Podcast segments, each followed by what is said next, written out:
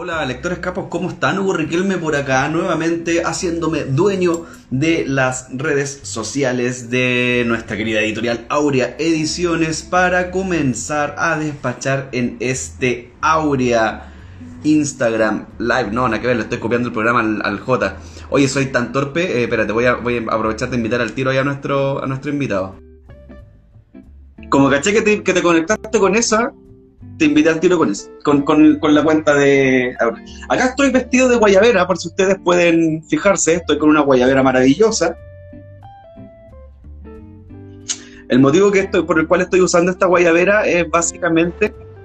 Ahí llegó Real. No sabía si te voy a conectar como José del Real o como el libro El último dragón. No, es que la de José del Real ya ni la ocupo, estoy todo el rato en esta.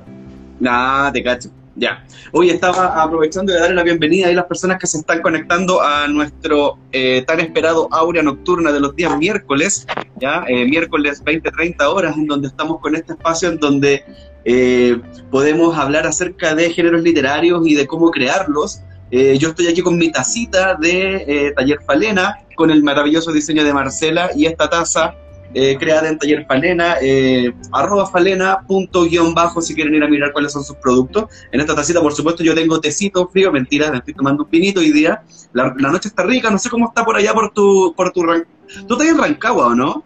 Sí, en Rancagua. ¿En, qué, eh, ¿En, qué, estudio estáis? Porque todos sabemos que Rancagua no existe, entonces... es de, de, la NASA, de la NASA todo. Qué buena, José. Un gusto tenerte acá, José del Real, un colega escritor. Yo sé que te pedí una biografía, pero como yo soy tan despelotado, sé que la guardé por ahí. Eh, eh, te voy a presentar como eh, el gran autor de la novela El último dragón. Para las personas que no lo conozcan, por favor vayan corriendo a www.aureaediciones.cl y compren esa maravillosa novela. O si no, si van a andar por el cajón del Maipo, pase a vernos al stand que vamos a tener en el Lasgar Fest, en donde va a estar el José firmando eh, su maravilloso libro. Así que eh, eso, José, bienvenido a Aurea Nocturna, este espacio en donde conversamos de géneros literarios y cómo crearlos. ¿Cómo está ahí, José? Bien, súper bien. Aquí llegando a la oficina recién. llegando a la oficina. ¿Quién, ¿Quién hace eso? Entonces, que Sí, bueno, no, nada que yo hace tiempo que no sé lo que es eso, porque bueno, tú sabes, pues uno es artista y los artistas no, no trabajamos, los artistas sale, vaya. Oye, eh, hoy día estamos con el José acá en este espacio de Aurea Nocturna en donde vamos a seguir conversando eh, con el género que nos convocó durante todo el mes de septiembre y le vamos a dar un broche de, un cierre con broche de oro a esta temática que era hablar de fantasía. Y con el José vamos a hablar eh, directamente de una de las ramas de la fantasía que probablemente es una de las más conocidas que hay, eh, pero también es una de las más confundidas, tanto por creadores como por... Eh, ya te vamos a dar más información ahí, soliloquio, acerca de lo que viene en el cajón del Maipo. tanto por creadores como por libreros o incluso hasta reseñadores, que es la alta fantasía. Eh, durante la semana estuvimos conversando con el José, en realidad durante la semana creo que hoy día me lo comentaste de que del tema de la diferencia entre la fantasía épica y la, fantasía, alta fantasía, etcétera, etcétera. Nosotros vamos a conversar acá eh, en tres bloques, que son tres bloques de media hora. El primero donde vamos a hablar directamente del género. En el segundo bloque vamos a hablar directamente de tu libro, El último dragón, que tiene mucho que decir con respecto a la alta fantasía. Y vamos a hablar en, el último bloque eh, de anécdotas varias, anécdotas varias habidas y por haber. Y eh, a las personas que se están uniendo, eh, avisarles que se queden hasta el final de la transmisión porque vamos a hacer el sorteo eh, del gran concurso de Aurea Ediciones por un año de libros. Así lo vamos a sortear aquí, en este espacio, en este mismo canal, cuando vayamos ya despidiendo el, el, el... Cuéntame, José, tú que eres un escritor de alta fantasía hoy día ya publicado, eh, pero que también sé que tienes por ahí algunas, eh, algunas eh, aficiones ñoñas que también tienen que ver con, con, este género. Cuéntame cómo llegaste a la alta fantasía. A ver, pero, sorry, sorry, perdón. Antes de eso, contexto, para las personas que nos están viendo, cuando nosotros hablamos de alta fantasía, estamos hablando eh, específicamente acerca de estos grandes mundos creados, que, que son mundos, eh, por decirlo de alguna manera, imaginarios, o sea, completamente creados. No estamos hablando de historias que ocurran en nuestro mundo con toques de fantasía, como por ejemplo puede ser un Harry Potter, que eh, Harry Potter es una novela que ocurre tanto en la Tierra con elementos de magia y en este Hogwarts que está en algún lugar místico de la Tierra. Eh, acá estamos hablando de mundos creados completamente. ¿Ya? Cuando nosotros hablamos de alta fantasía nos referimos directamente al término que fue introducido eh, por ahí por el, por el 71 eh, por Lloyd Alexander en un ensayo que hizo en donde estaba clasificando este tema de la fantasía, como bien dijo Martín Muñoz Kaiser la semana pasada, que son géneros que normalmente se tienden a crear para poder segmentar y ayudar un poco al estudio y también a, eh, a los libreros a clasificar sus grandes bibliotecas. Eh, y antes de entrar de lleno al género, contarles que eh, la, una de las primeras referencias que tenemos del género fantástico, de la, de la alta fantasía en realidad, es una novela publicada en 1896 por, que es por el, señor William Morris, ¿ya? que es una colección de, de, novelas en realidad bastante grande que se llamaba The Well at the World's End estamos hablando de que por ahí más o menos ya se podría categorizar como la primera novela de alta fantasía, a pesar de que después se le acuñó con ese nombre. ¿Tú cómo llegaste a este género maravilloso, José? Eh, bueno, yo, mi, romance con la fantasía viene de mucho antes, pero como con, la leyenda artúrica, pero a la alta fantasía yo creo que llegué con eh, El Hobbit, que me lo leí súper chico, porque ahí pasó algo muy extraño. Yo por eso con muchos autores que son fanáticos de Harry Potter, yo como que me salté esa etapa, porque yo partí bien chico con las leyendas artúricas y, y claro, al principio te leís como el Rey Arturo novelado para niños y después investigando empecé a encontrar como el real Rey Arturo, como el con el incesto y, y, y que en verdad las Calibur no era la espada que sacó de la piedra y todo el cuento. Y ahí fui saltando el tiro, a, llegué al tiro al Hobbit. Entonces al tiro llegué como a esta fantasía que es un poco más adulta. Bueno, el Hobbit es, más para niños, pero el Señor de los Anillos es más adulto. Entonces yo cuando apareció el boom de Harry Potter y todo eso, no... Ya, lo había perdido ya. Entonces yo creo que como mundo fantástico, hablando así como creados de cero, yo creo que Tolkien fue el primero, así como que me, me marcó bastante. Y ahí ya me fui enganchando completamente con el género. Tú con Tolkien partiste con el, con el Hobbit, no, no, no llegaste directo al Señor de los Anillos. No, partí con el Hobbit que me lo regaló mi mamá muy chico porque salió un dragón en la portada y sabía que yo era fanático de los dragones y, me lo regaló. Y ahí, me, enamoré de Tolkien. Y cuando hablamos de muy chico, ¿qué edad tenía ahí más o menos? Como para entender qué pasaba por la cabeza de este niño que leyó el Hobbit, porque igual, a pesar de que es un libro que está como recomendado para niños y todo, igual es medio pesadito, porque es Tolkien. Es, ¿no? es que, claro, la, la pluma de Tolkien es súper densa, o sea, te tiene que gustar mucho el tema porque es súper descriptivo. Hay mucha gente que, que choca con, que ve las películas y se me quiere leer los libros y trata de leerse los libros y los cansa mucho porque es muy descriptivo. Bueno, la fantasía antigua era mucho más descriptiva en ese sentido, era mm. mucho más densa. Eh, el Hobbit me lo regalaron cuando yo tenía como 11.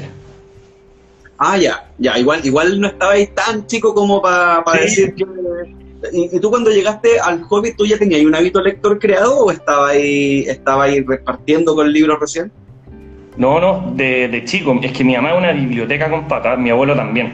Entonces siempre de chico me regalaba un años libros, libros, libros, libros. Perfecto, perfecto. Bueno, las obras de Tolkien están consideradas como obras arquetípicas de la fantasía, o sea, de la alta fantasía, perdón. Cuando, cuando hoy día nosotros hablamos o pensamos en la alta fantasía, normalmente se tiende a usar a Tolkien mucho como, como ejemplo. En el programa pasado donde hablábamos de fantasía heroica, fantasía épica, de hecho, eh, yo mencioné a Tolkien y el Marqués me miró al tiro feo. Eh, y, era, y, era, justamente porque eh, hay una línea que está bien difusa que, en realidad no está tan difusa, en realidad hay una línea que, hay, que hay una separación, pero que tendemos a caer en eh, agarrar la fantasía heroica y convertirla en alta fantasía, cuando en realidad, eh, a mi juicio por lo menos, dentro de la alta fantasía tú puedes tener elementos de la fantasía heroica, pero, pero, pero estamos hablando de... dale, Lo que pasa es que la alta fantasía, yo la veo como, a ver, yo divido alta y, y baja fantasía, y de ahí tú te vayas a los subgéneros. Un libro puede ser alta fantasía fantasía heroica, ¿cachai? porque en el fondo el mundo de Conan no es la Tierra, ¿cachai? Es como el mundo, es otro mundo, entonces alta fantasía, pero la historia es fantasía heroica, ¿cachai? Es como un sub, yo lo veo como un subgénero. Hay, hay, hay otras personas que dicen, no, alta fantasía y fantasía épica es lo mismo, ¿cachai? Es otra postura que hay. Entonces, ahí, bueno, los géneros también tienden a conversar mucho entre, a conversar mucho entre ellos, ¿cachai? No es como esto es así y, y te cae en esta casilla. No, no, sea, al final, al final el tema de los géneros también hay que entender que cuando nos, cuando, cuando se, no es que alguien diga yo voy a escribir esto y voy a crear un nuevo género, sino que normalmente el autor lo que hace es escribir y años después cuando alguien toma su obra y la analiza, normalmente la clasifica dentro de algún género. Eh, por eso, por ejemplo, es que como el ejemplo que di al principio de que, del libro de William Morris, que es de 1896, hoy día se considera uno de los primeros libros de alta fantasía, siendo que el término como tal se acuña por ahí por el 70. Entonces, casi un siglo después alguien dijo, mira, lo que hizo este caballero a finales del siglo XIX era alta fantasía, pero obviamente William Morris a lo mejor ni sabía que estaba haciendo alta fantasía porque, porque la intención, y tú como creador de, de, contenido, como creador de libros, como creador, como autor, eh, me imagino que también lo, te toca vivirlo, o sea, tú no dices, voy a escribir una novela de ciencia ficción, eh, y eh, empezáis a, sino que tú como que partís con una historia y esa historia va agarrando eh, cosas que después cuando tú la terminas dices, ah, mira, en realidad esta novela de ciencia ficción es como una, una supuesta, una ucronía tipo dieselpunk y bla, bla, bla, y Atom y todo el cuento, y, y, pero cuando tú la empezás a escribir no, no, no, no lo acuñáis. ¿Cómo, ¿Cómo ha sido para ti? Porque tengo entendido de que El Último Dragón no es lo único que has escrito, sino que has, has, has eh, tirado líneas por ahí soltado la mano haciendo otras cosas. ¿Cómo, cómo, cómo abordaste como creador este tema, este gusto por la fantasía? Lo que pasa es que yo lo, que había escrito antes eran relatos, ¿cachai? Siempre hacía como relatos, eh, no sé, pues de un mundo, pero relatos de 20, 30 páginas. Nunca había como creado un mundo así desde cero con su geografía, biología, teología, sistemas mágicos y todo así como... Porque lo importante de la alta fantasía es que si bien uno tiene todos los recursos que uno quiera, porque es fantasía, uno lo está inventando, pero tiene que ser sustentable. O sea, tenéis, si tú inventáis un planeta de payasos de globo, ya, perfecto, invéntalo, pero susténtalo, ¿cachai? ¿Por qué los payasos son de globo y cómo va a funcionar un planeta de payasos de globo, ¿cachai? Entonces, nunca me había como eh, enfocado tanto en, la construcción de mundos. eso es lo que define la alta fantasía. La construcción de mundo es muy importante y tiene que ser, dentro de lo fantástico, tiene que ser creíble, ¿cachai? No puede ser, eh, si tú tenés, yo por ejemplo en mi libro tengo una raza que son solo mujeres y una raza que no tiene sexo. Entonces, ¿cómo se han reproducido esta raza? ¿Por qué todavía están vivas? ¿Cachai? ¿Cómo, ¿Cómo funciona una sociedad donde solamente hay mujeres y una raza donde son seres asexuados, ¿cachai? Que, que nacen de la tierra. ¿Cómo nacen? ¿Cómo mueren? ¿Cómo su ciclo de vida? ¿De qué se alimentan? ¿cachai? Todo eso tenéis que hay que hacerlo calzar, para que el mundo sea creíble y para que el mundo sea entretenido, porque si las cosas son porque sí, al final no, no, engancháis el lector. Y de hecho ahí diste el clavo con otro elemento que también es súper importante dentro de la alta fantasía, que son las diversidad de razas que hay normalmente en los mundos que se crean con alta fantasía, donde normalmente encontramos como los clásicos, que son los elfos, los enanos, eh, no sé, los humanos, los orcos, los trasgos tenía un montón de, personajes que son como clásicos de la alta fantasía.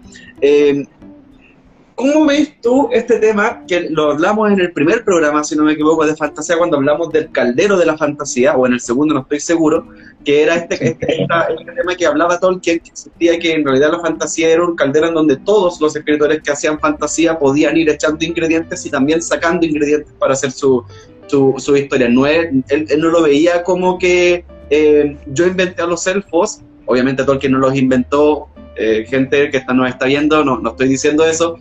Eh, él nos decía, yo inventé a los elfos y por lo tanto nadie más puede ocupar a los elfos en, en el mundo. Porque nos faltan los graves que veían el videojuego de World of Warcraft y decían, ay, porque hay elfos y son de Tolkien, del Señor de los Anillos, ¿cachai? ¿Qué, qué, qué, qué sentís tú con respecto a este este manejo de las razas dentro o de, de, las diferentes especies, tal como tú decías, y estos payasos en el planeta de globos o eh, estos seres que son asexuados y que nacen de la Tierra, que los enanos de hecho juegan mucho con eso, que las mujeres enanas tienen barba y por lo tanto había el mito de que eh, los enanos salían de los hoyos Exacto. Eh, bueno, yo por ejemplo, eh, a ver, no, sé, no sé, ¿cómo juego con eso? Yo por ejemplo ocupo orcos, ¿cachai? Los orcos que, pero los orcos de Spira son muy distintos a, los, a los orcos de Tolkien, que, que el orco de Tolkien es como un elfo que ha sido torturado y tiene toda su historia. Eh, por ejemplo, el orco de Warhammer es un hongo, ¿cachai? Lo, son plantas, ¿cachai? Y, y ellos, cuando la forma de reproducirse que tienen es pelear entre ellos, porque cuando están excitados botan esporas y esas esporas generan nuevos orcos. Entonces, cuando no tienen peleas, pelean entre ellos, ¿cachai? Entonces, está cuadrada esa raza y son orcos completamente distintos. Los orcos que yo tengo son orcos que son nacidos de, nacen de, de pozos de lava, por ejemplo, ¿cachai? Y estos, estos que son los pozos coñín, que, eh, que están en esta cordillera de fuego donde ellos viven, y en esta cordillera no hay vegetación y no hay comida, se alimentan de roca, ¿cachai? Y, y de los minerales que tiene la roca. Y ellos también, cuando luchan y se excitan, la ebullición, de, porque son como calderas vivientes, son como volcanes con patas en el fondo. Ya, perfecto. Eh, y ellos, eh, cuando se excitan, botan los desechos porque no, no, van al baño como un humano normal. Entonces, botan su. Lo que no ocupan lo botan a través de, la, de esta como ebullición de la caldera. Y, y, como comen tantos minerales, se van encostrando. ¿Cachai? Se van, el mineral en la piel se les va, les va saliendo roca en la piel. Es como, que van, como que tienen una armadura incluida. Sí, es que son, son como paquidermos, ¿cachai? Y a, además, a medida que se van haciendo viejos, les van saliendo rocas, ¿cachai? Porque se van volviendo mineral. Y, y, cuando ellos, bueno, cuando ya están como en su último ciclo de vida, se cortan los dedos y los dedos los tiran a este, a este pozo de, de, la montaña y es, esos dedos, eh, es como su código genético, va a generar nuevo, nuevos huevos, ¿cachai? Que va a ser la próxima generación de orcos. ¿Qué es lo que pasa? Si tú tienes, porque estos viven en distintas tribus que se llaman Kelus, eh, ellos pelean constantemente entre ellos por quitarse el control de, de los pozos. Entonces, no sé, pues la Keluman, que, es como la, la, principal del último dragón, siempre pelea con, con, la, con la, o la otra Kelu por quitarse los pozos y por ellos tirar sus dedos para que su tribu sea la, la que, la, que, la que gobierne la cordillera, en el fondo. ¿Cachai? Oye, ¿y, ¿y, qué pasa con los dedos de los cortados? O sea, yo me corto los dedos y quedo con la mano muñona o con el muñoncito. Sí, ellos, ellos tienen, un, tienen un ritual que se llama el llamado a la montaña. Cuando ellos ya están muy viejos y ya, ya no se pueden mover de lo rocas que son, se cortan los dedos y hacen una peregrinación. Que, que, van, a una, van a unos cementerios de orcos que se llaman los mapus. Y en los mapus ellos ya se convierten en piedra por completo y, y ellos creen que su espíritu vuelve a la montaña. ¿Cachai? Y que su espíritu va a nutrir a los próximos, a las futuras generaciones de orcos. O sea, no Entonces, ahí, también, ahí también nace todo un mito que es como los cementerios de orcos, los mapus, solamente lo conocen los orcos y no dejan que nadie entre a la montaña. Y en algún minuto los elfos intentaron, porque a los elfos les gustan las joyas, intentaron invadirlos, ¿cachai? Y, y los orcos los repelieron, si venían los, orcos, los elfos con flechas y los orcos son, las flechas les rebotaban, si son montañas con patas. Y, y los repelieron y los elfos, para pa lograr tener las joyas sin tener que invadirlos, los uh -huh. introdujeron en el copete, ¿cachai? Les enseñaron a tomar a los orcos. Ya. Entonces, y a los orcos les encantó esto de tomar, ¿cachai? ¿Está parecido? Eh, eh, sí.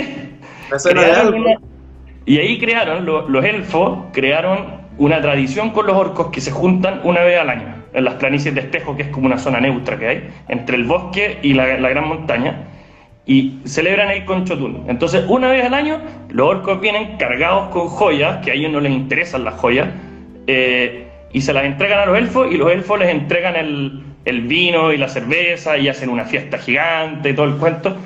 Pero también ahí solamente pueden entrar orcos y elfos. ¿Cachai? Mira, eso, yo, mira, yo estaba dos cositas. Tú mencionaste dentro de todo, eh, al principio mencionaste el ciclo artúrico. Ya mencionaste las la, la leyendas artúricas que... No sé qué opinas tú con respecto a si clasificar estas leyendas artúricas dentro de la, de, de la alta fantasía, considerando que ocurren en el mundo real, pero claro. tienen un punto legendario. ¿Cachai? Sí. Eh, eso, eso es la primera pregunta. Y la segunda solo como acotación, en realidad no pregunta, eh, cuando tú me mencionabas y me habláis de este ritual, y yo digo, eh, me suena conocido, es porque es una de las tácticas que se ocuparon durante la pacificación de la Araucanía para poder... Eh, para poder adueñarse de, terrenos mapuches, en donde había muchos intercambios de aguardiente, porque les presentaron el aguardiente a los mapuches y, esa cuestión era excusa para quitarles todo porque el aguardiente era un estimulante que lo ocupaban demasiado para, su, para sus carretes y sus postmalones y todo lo que lo refiere. Claro. ¿cómo, qué, qué, opinas tú con respecto a este tema de si se incluye o no se incluye el ciclo artúrico dentro de la alta fantasía? ¿Cuál es tu lo, que pasa, lo que pasa es que la leyenda del rey Arturo, eh, yo por lo, lo que pasa es que hay que entender que el rey, las leyendas artúricas son casi un género por sí solo, porque tú te leí El Rey Arturo y hay un montón de autores, es como un multiverso Marvel, ¿cachai? Porque de hecho Lancelot aparece 500 años después de que se de la primera leyenda del Rey Arturo, cuando los franceses la toman y ellos meten a Lancelot. Antes Lancelot no existía. es como un what if, ¿cachai? Es como. Todos tienen una versión del Rey Arturo. Pero todas son, son, en, son baja fantasía, son en, nuestra, en, en la Tierra, ¿cachai? Son, existe Avalon, que algunos teorizan que era Irlanda, eh, que es como la isla de los elfos, pero pero es, todo en la tierra, ¿cachai? Pelean contra los, contra los... Hay algunas que dicen que pelearon contra los romanos, hay algunas que incluso dicen que Arturo iba a ser nombrado emperador romano y se tuvo que devolver de Roma para pelear contra Mordred y ahí es cuando lo matan, ¿cachai? Pero es, son en la, tierra nuestra. O sea, no, entran en la alta fantasía por así por... Eh, por la descripción de la alta fantasía no entran ahí. Claro, es, distinto, por ejemplo, a lo que pasa con eh, otro autor que, hoy día está considerado autor de, alta fantasía, pero que en realidad eh, ocupa mucho la historia real para poder armar su mundo de alta fantasía, que es Martin, con su eh, canción de Hielo y Fuego, que tiene mucha inspiración de la Guerra de las Rosas entre los Lancaster y los York, entre los Lancaster y los Stark. Pero eh, ahí la diferencia está en que efectivamente eh, Martin sí se dedicó a crear un mundo, ya que es este Westeros, eh, con estos siete reinos y con todo lo, y con todo lo, lo, lo, que es. Entonces, ¿cómo veis tú ahí esa, ese salto? Porque efectivamente yo estoy súper de acuerdo contigo cuando mencionas de que las leyendas artúricas en realidad igual me cuesta clasificarlas dentro de la alta fantasía porque a pesar de que hay una creación de una mitología, eh, no necesariamente hay una creación de un mundo. Claro. en el caso de Martin, ¿cómo, ¿cómo ves tú la obra de Martin? ¿Qué opinión tenéis respecto a lo que a lo que está haciendo? Porque todavía no ha terminado de escribir, por lo tanto todavía lo está haciendo. Eh, no, yo creo que es alta fantasía, porque él construyó su mundo. Lo que pasa es que los que dicen que es fantasía, hay algunos que dicen que la alta fantasía responde a la cantidad de elementos fantásticos dentro de la obra. ¿Cachai? Hay gente que dice que que Harry Potter es alta fantasía, que yo considero que no está bien, ¿cachai? Pero es porque dicen que la carga fantástica es, lo que determina si es alta o baja fantasía. Y la carga fantástica de Martin no es tan alta por el momento. Eh, parte con el con, con el despertar de los White Walkers, ¿cachai? Tenemos dragones, hay gigantes, y es un mundo que él creó, ¿cachai? Y es un mundo... que es un zombie. La la eh, Lady Hearthstone, creo que, eh, ¿cómo se llama? ah, el nombre de la mamá de Rob Stark. Que ah, cuando pues, claro. Eh, no, tiene una carga, o sea, la carga fantástica no es tan no es tan impactante porque Martin trabaja muy bien el drama político y, y le encanta eso y está perfecto y es lo que el autor nos quiere contar y está perfecto, ¿cachai? Pero él inventó su mundo, tiene su sistema, hay una religión media extraña que de repente revive a la gente, hay un señor de la luz, hay una leyenda de un elegido, ¿cachai? Están los niños del bosque. El muro ya es mágico de por sí, ¿cachai? El, el muro, cuando los White Walkers despiertan, se supone que viene el invierno, hace más frío y aún así el muro se está descongelando, ¿cachai? ¿Por qué? Entonces, de hecho, el despertar de los White Walkers es, en el libro, es porque el, el líder de los eh, los, los, hombres más allá del muro, eh, va a buscar el cuerno de Joramund, que era para que si tú lo tocabas y volaba ahí el muro. O sea, tiene una carga fantástica. Lo que pasa es que él es más serio y él o sea, no es más serio, él, él se va más por el drama político, que es lo que le gusta y está perfecto, pero es alta fantasía de todas maneras, por lo, por lo que yo veo, no, Sí, yo estoy de acuerdo contigo. Sí, mira, sí, es que, es que ahí eh, era un tema para tocar porque eh, mucha gente piensa que cuando tú te dedicas a hacer fantasía, y, esto ya es dentro del, de, de, te lo planteo como creador de, mundos, como, como escritor, hay mucha gente que piensa que es súper fácil escribir fantasía porque para hacer fantasía en realidad podéis inventar cualquier cosa y no tenéis que investigar. Entonces, yo, yo, tocaba, yo tocaba el tema de Martin porque Martin investiga mucho acerca de la historia. Para poder crear tramas creíbles, eh, no las calca, pero ocupa muchos hechos históricos para poder tomar de base, para poder armar sus intrigas y para poder llevar eh, estas intrigas a, su mundo fantástico que es en, este, en, este continente llamado eh, Westeros. Westeros, sí. Entonces, es súper importante lo que tú estás mencionando con respecto a que lo que está haciendo Martin igual es alta fantasía porque eh, desmitifica esta, esta creencia, pésima creencia, de que escribir fantasía es fácil porque no se investiga. ¿Qué, opinión te merece ese, tipo, ese comentario a ti? Es que yo creo que yo creo que es todo lo contrario, porque tenéis que saber mucho más, porque imagínate tú creas un mundo, Hugo, tú estás escribiendo un, un libro de alta fantasía y creas un mundo donde no existe la madera, ¿cachai? tenéis que, no podéis decir, ah, no existe la madera, tenéis que preocuparte de cómo hubiera evolucionado la humanidad si es que la madera no hubiera existido, ¿cachai? Por ejemplo, si tú tenías... O sea, si no existe la madera, no existen los árboles, no hay bosques, ¿cachai? Por eso, van a ser distintos a los que conocemos. Todo sería muy distinto. Por ejemplo, estaba leyendo un libro el otro día que de un gallo que hace muy buena construcción de mundo, eh, Chad Brooks se llama, eh, que él tiene un sistema mágico de que la gente si hace muy buenas acciones eh, puede empezar a hacer magia de luz y con la magia de luz puede curar a la gente. Entonces, en este mundo donde hay gente que te puede curar con magia, la medicina no evolucionó tanto, ¿cachai? Porque la magia se curan con magia, ¿cachai? Pero estos gallos son como peregrinos que van de pueblo en pueblo. Entonces, ¿qué pasa si tú, justo cuando no está el, este cura, digamos, que te cura, eh, te da tuberculosis, ¿cachai? Y como la medicina es pésima o se te infecta una herida, esa humanidad evolucionó nada que ver. Entonces tenéis que saber mucho más, yo creo, ¿cachai? Tenéis que investigar más y tenéis que craneártela, que ahí es donde va una buena construcción de mundo, que si tú pones esta regla, ¿cómo reacciona tu mundo a esa regla? ¿Cachai? Porque puede ser porque sí que es una buena restricción para eh, los personajes elegidos, que en la alta fantasía está súper marcado la presencia del elegido, ya sea porque es un gran guerrero o porque tiene habilidades mágicas o porque eh, es el salvador de algo o es el único que va a, va a poder derrotar o impedir el apocalipsis, etcétera. Está tan presente esta figura del elegido que es súper bueno ponerle restricciones a estos mundos. Sí. El, en el eh, vamos a pasar al segundo bloque, en donde ya vamos a empezar a hablar más del último dragón dentro de este contexto de la alta fantasía. Eh, y para poder entrar al segundo bloque, yo les quiero recordar que eh, estamos en Aurea Nocturna, el espacio en donde conversamos acerca de géneros literarios y cómo crearlos, con este maravilloso tazón creado con el diseño de Marcela, creado en Taller Palena, palena.bajo. y el último dragón, el libro de Don José del Real lo pueden comprar en obreediciones.cl, comprarlo directamente en la página con despacho a domicilio a todo el país. Em, y ahora nosotros nos metemos de lleno a hablar acerca de El Último Dragón, eh, que es esta incursión que tiene eh, José en la alta fantasía, con un mundo que la verdad es que es un mundo que eh, a veces da para, como que, ¿cómo decirlo?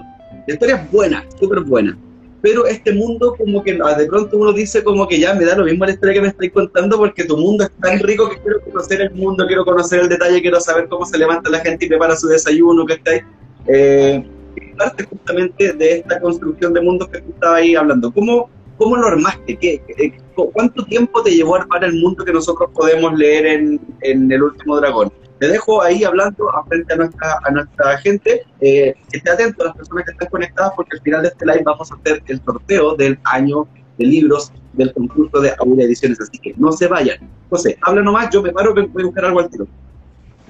Eh, Ya, a ver, bueno, eh, ¿cuánto tiempo me costó construirlo? La verdad que así exacto no te podría decir, fueron varios años, porque fui haciéndole varios cambios en el camino, pero, o sea, te cuento un poco de cómo se forma este mundo, porque la gracia está que, bueno, tiene una formación, digamos, divina, habían seis dioses que cada uno creó su propio mundo, al principio Spira eran cinco mundos, ¿cachai? Y, y estos mundos respondían a cada uno a cada dios su mundo. Y, esto, y estas esferas, digamos, fueron decayendo, ¿cachai? Duraron miles de años, pero empezaron a decaer, se empezaron a desquebrajar, eh, el clima se fue a la cresta, eh, se empezaron a morir las creaciones de los dioses, y había un, el dios del agua, eh, que era como el, sabio de, los seis, descubrió que en el fondo cada mundo por sí solo no puede sobrevivir, ¿cachai? Porque son planos artificiales. Entonces, que todos son... Eh, estos, como que se equilibran. ¿Ah? Como que se equilibran cada uno, ¿no? Eh, tenían que unirse, ¿cachai? Por, sí solos no podían, pero todos son... Eh, los, los, las cinco esferas son parte de un todo. Y deciden, toman sus espadas, por eso se llama la espada del legado que responde a las espadas de los dioses, que ahí vamos a hablar un poquito más de, de esas espadas eh, y unen estos cinco planetas. Y ahí nace Spira. Y cuando nace Spira pasan dos cosas que los dioses no saben por qué pasaron. ¿cachai? Una es que el planeta creó un alma propia y que hace un ciclo que el que muere vuelve al alma del planeta y el que nace nace del alma del planeta. Es como una recirculación. Entonces eso mantiene vivo este mundo. Y lo otro que pasó fue que aparecieron los humanos. A los humanos nadie los creó. ¿Cachai? Como que cada dios tenía su raza y los humanos nadie los creó, aparecieron, ¿cachai?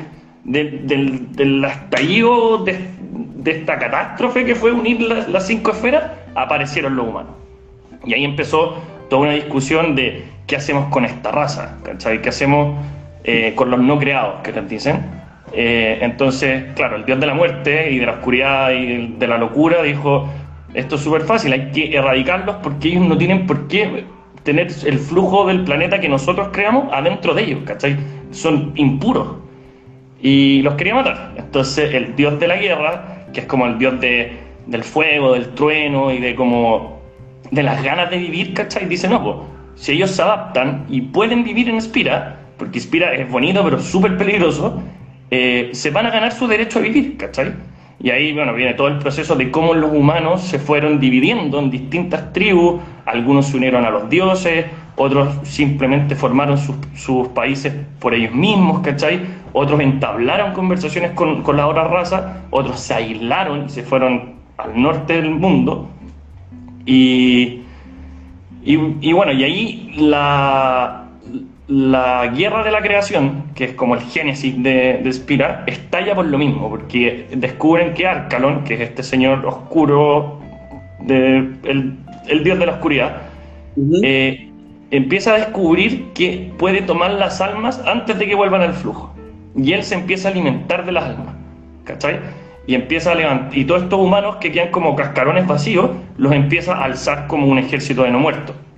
Y Rit, el señor del fuego, se da cuenta de esto y ahí se agarran, ¿cachai? Ahí se agarran estos dos dioses primero. Se agarran entre ellos y Reed tiene a los, él creó a los dragones, a los enanos, a los orcos y a los trasgos. Entonces se va a la guerra contra Arcalón y con los humanos que le servían a él, porque él también tenía humanos que habían dicho, ¿sabes qué? Reed va a ser mi patrón y me voy para Y bueno, se agarran y el primer dragón, que es Cheo, que es como el, hijo mayor de Reed, eh, lo traiciona ¿cachai? Arcalón lo convence y el, dragón, el gran traidor, mata a su padre. Y ahí nos quedamos sin un dios, ¿cachai? Y ahí los otros dioses reaccionan, ¿cachai? Cuando matan a Rey dicen, ya, ok, aquí Arcalón se chaló, y ahí se hace la, primera gran alianza y son los, los que derrotan a Arcalón, ¿cachai? Y lo dividen, ¿cachai? Porque saben que Arcalón no, lo, no pueden eh, destruir la oscuridad porque la oscuridad es parte del planeta, ¿cachai? O sea, si, se acaba la oscuridad, el planeta va a perder el equilibrio. Entonces lo separan, ¿cachai? Y hacen, hacen una luna, eh, Spira tiene dos lunas, la, luna natural, que se hace con los desechos de la Unión, y la luna negra, que es el cuerpo de Arcalon. Y la mente de Arcalon la dejan escondida en un lugar que solamente los dioses saben dónde está. Y ahí se todos los demonios se van, porque los demonios que es la raza de Arcalón no, no, no tienen raciocinio por, por, ellos mismos. Todos son fragmentos de Arcalón. Todos están unidos a él. Eh, ¿De colmena o algo así? Claro, ¿cachai? Son todos fragmentos de la mente de Arcalón, porque Arcalón no les da eh, raciocinio en sus creaciones, ¿cachai? Porque él es el único, él, él, él es súper arrogante, ¿cachai? Es como que las creaciones son herramientas, ¿cachai? No pueden pensar y no pueden tener sus propios sueños, digamos, ¿cachai? Entonces ahí los demonios se van encerrados con esta mente de Arcalon y solamente los dioses saben dónde están. ¿Qué es lo que pasó ahí? Que el, flujo quedó súper corrupto, con todos estos, estos no muertos que volvieron al flujo, el, flujo que es el alma del planeta quedó corrupta. Entonces los dioses que quedaron vivos se sacrifican y ellos se unen al flujo para purificarlo.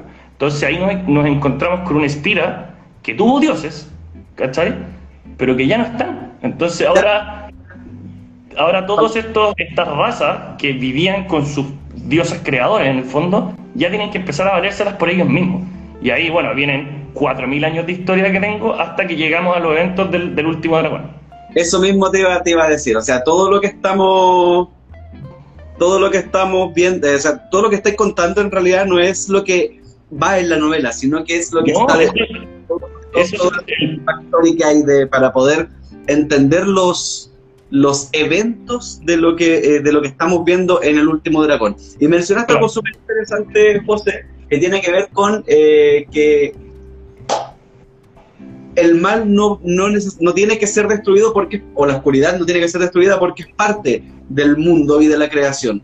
Eh, uno de los los tópicos que también se manejan mucho dentro de la alta fantasía es el maniqueísmo, este bien contra el mal. Eh, lo vemos en El Señor de los Anillos, eh, con las fuerzas de Lúvatar, eh, contra las fuerzas de, Sauron. Eso responde, antiguamente la fantasía era muy, estaba muy marcado el bien contra el mal, ¿cachai? Es como, es súper marcado en, en las novelas de fantasía antigua. Hoy en día ya es más eh, a mí me gusta jugar mucho con la escala de grises, ¿cachai? Que es como lo que no sé si te has leído en las novelas de Warhammer. Las novelas de Warhammer como que tú decís quién es el bueno, nadie. Son, ¿Cuál de todos es más malo, ¿cachai?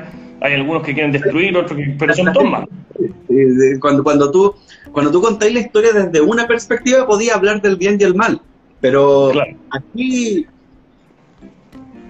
¿para qué estamos con cosas? El, la bondad o el bien eh, es cuestión de perspectiva y de ideales. O sea, nosotros podemos decir, oh, en este mundo, qué terrible la gente de, no sé, del talibán o de esto y allá, porque nosotros, para nuestros valores, eso es lo que ellos están haciendo es malo. Pero para el punto de si la historia la cuentan ellos, los buenos son ellos. Sí, por supuesto, ¿cachai? Eh, bueno, a mí me gusta jugar mucho con la escala de grises. Eh, por ejemplo, yo tengo las armaduras blancas, que son del reino de Alexandria, que son humanos, los humanos que lucharon con, junto a Rit, ¿cachai? Quedaron bendecidos y sus generaciones quedaron bendecidas. Entonces ellos dan hijos que se llaman benditos por Rit y que ellos son como son humanos, pero tienen más fuerza, tienen mejores reflejos, ¿cachai? Tienen mucha más resistencia en batalla y ellos se sienten súper orgullosos, ¿cachai? Son como, oh, y ellos, y, el, y cuando tú eres bendito por Rit, tú portas la armadura blanca, que es el ejército real de Alexandria.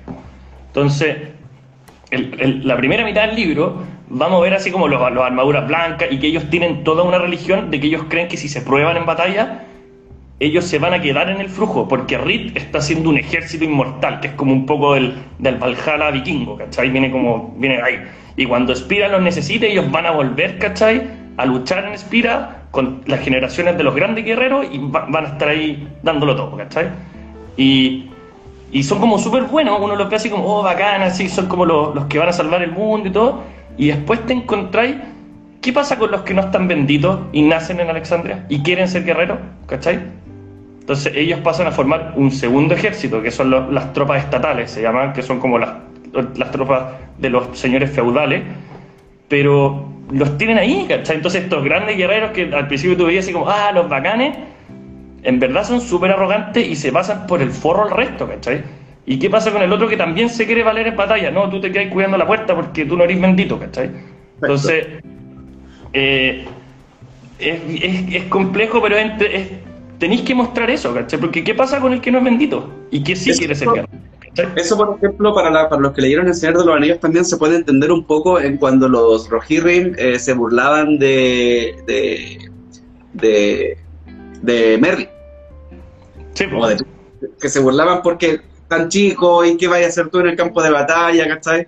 Más o menos tiene que ver con eso lo que tú mencionas con respecto al, al, al, guerrero que está tocado por la varita de Dios y que sabe que además eh, está destinado a la grandeza. Claro. Qué bueno que no lo, evitaste. ¿Ah? Qué bueno que no lo evitaste. Es que, es que tenéis que tocarlo, ¿cachai? Porque yo puse una regla, ¿cachai? Que la regla es que hay algunos que nacen con esta bendición. Pero ¿qué pasa? Tenéis que responder a la regla, ¿cachai? ¿Qué pasa con los que no nacen con la bendición? ¿Cachai? Tiene que pasar algo con ellos, no pueden quedarse haciendo pan. ¿Qué pasa si si quiere hacer pan quiere ser guerrero? ¿Cachai? Entonces ellos crecen y tienen sus tropas y hacen como sus torneos medievales entre ellos como para decir que pelean, pero en el fondo tienen un resentimiento terrible, ¿cachai? Y ese resentimiento después se ve, ¿cachai? Oye, y, dentro de toda esta, de esta raza y de estos personajes que creaste, ¿tenía algún favorito? La verdad que mi personaje favorito siempre es eh, del que estoy escribiendo. Porque yo la verdad que ocupo mucho, me gusta mucho cómo escribe Martín en ese sentido, que cada capítulo se trata de un personaje y, y tú, lo, tú te veís, eh, veís la historia desde el punto de vista de ese personaje con lo que tiene que saber ese personaje, ¿cachai? Todo. Pero me gusta, en el fondo eso, si estoy escribiendo de Baleos, que es el personaje favorito de Martín, por ejemplo, eh, en ese momento Baleos es mi personaje favorito porque me tengo que meter en Baleos, ¿cachai? Y en cómo va a actuar Baleos y qué va a hacer, ¿cachai? Ya. ¿Y, alguna raza favorita? Bueno, ahí mencionan, nos, cuentan que es lo que estaba contando de los guerreros estos, eh, va de la mano, o sea, dicen, como Jamie, Jamie Lannister cuando le cortan la mano, después de que le cortan la mano. Claro. Oye, eh, ¿y alguna raza favorita? Mm, raza favorita. Que te Creo... historia, por, por el ideal por el cual están luchando. O sea, es que eh, los, de los humanos de Alexandria tienen mucho de lo que yo creo, Entonces yo creo que serían esos. Pero raza, es que las la razas en verdad, las vueltas de tuerca que le di me gustan mucho. Por ejemplo, las ángeles son súper cabronas. Las ángeles son la luz, son hijas del sol, ¿cachai? Y ellas se sienten... Eh, o sea, piensa que ellas nacían de las pinturas del dios del sol. El dios del sol pintaba tan bien que sus pinturas cobraban bien, ¿cachai? Y así nacieron las ángeles, o las hijas del sol, como se les conoce. Y ellas son la perfección, ¿cachai? No, no enferman, no necesitan comer, no, necesitan, no, no se cansan, ¿cachai? Son perfectas pero su perfección las hace súper arrogantes. Ellas se, cuando, cuando los dioses se fueron, ellas se sintieron con el derecho de ser como eh, los, los, pacos de la tierra, ¿cachai? Es decir, ellas determinan qué es lo que pasa y quién está haciendo las cosas bien y quién está haciendo las cosas mal. Claro, ellas, ellas son dioses. Ellas son la justicia, ¿cachai? Son la justicia en el mundo. Y ellas, y nadie se atreve a decirles nada porque son súper poderosas, ¿cachai? Son muy poderosas pero su arrogancia las ha llevado a ser genocidios, ¿cachai? Antiguamente existían los tritones, que se, de muy poco los tritones en este libro ya vamos a ver un poco más, eh, porque es una raza que eran los científicos, ¿cachai? Y, se dedicaban a estudiar eh, la física y, el movimiento de los planetas y la magia, ¿cachai? Hacían autómatas, ellos están basados, y tienen como toda una, como sus estructuras y todo están como basados en los aztecas, ¿cachai? Perfecto. Eh, ¿Y qué pasó? Que ellos descubrieron algo, que no, nadie sabe qué es lo que pasó, y las ángeles decidieron que eso era un peligro para, la, para Espira y los arrasaron, ¿cachai? O sea, los, los dejaron, quedan muy pocos tritones en el mundo y están escondidos bajo el mar porque no quieren saber nada del mundo y odian al mundo, porque cuando ellos necesitaron ayuda, nadie respondió, ¿cachai? Entonces, estas figuras de los ángeles, que son como la luz y y, como la bondad, en el fondo no, son súper cabronas, ¿cachai? Y me encanta escribir de ellas. ¿Cuál es tu regla, cuál es tu regla para limitar el poder de las ángeles? Las ángeles tienen un núcleo. Eh, las, ángeles viven en, en, en, una ciudad que flota, ¿cachai? Que se, llama Lesbos. Y, tienen, y esta ciudad flota porque tiene un núcleo, que es como un pequeño sol que hay dentro de, este, de esta gran ciudad, que fue el último regalo de Taranis, el dios del sol antes de irse. Y que a medida que ellas ocupan, digamos, la magia y su poder, eh, el núcleo se va agotando. Entonces, pueden así como arrasar y, y, ser muy fuertes, pero cuando el núcleo se empieza a agotar, empiezan a perder fuerza. De hecho, su magia se determina al núcleo. Si el núcleo se agota, se acaba la magia, ¿cachai? Entonces, y ellas recargan el núcleo rezando. ¿cachai? Hacen como plegarias a, Taranis y, el núcleo se va, se va reforzando. Entonces, eh, si, abusan del núcleo, el núcleo se, y si el núcleo se apaga para siempre, no va a volver a prenderse, ¿cachai? Ya, ya. O sea, o sea, igual tienen que ser como, a pesar de tener este gran poder, tienen que ser mesuradas en, el uso que tienen con el poder. Lo que pasa es que ellas tienen una limitación muy fuerte y que es su gran miedo, que ya no nacen más ángeles, si el dios del sol ya no pinta. Entonces, entonces cada ángel que muere es terrible, ¿cachai? Y ya, que, ya quedan pocas, esta guerra con los tritones las dejó bien bajas. Bueno, eso pasó también cuando, cuando que, la guerra con los tritones la, va a mover más, la va a mover quizás en otro libro y todo, pero se menciona mucho. Quedaron muy pocas ángeles.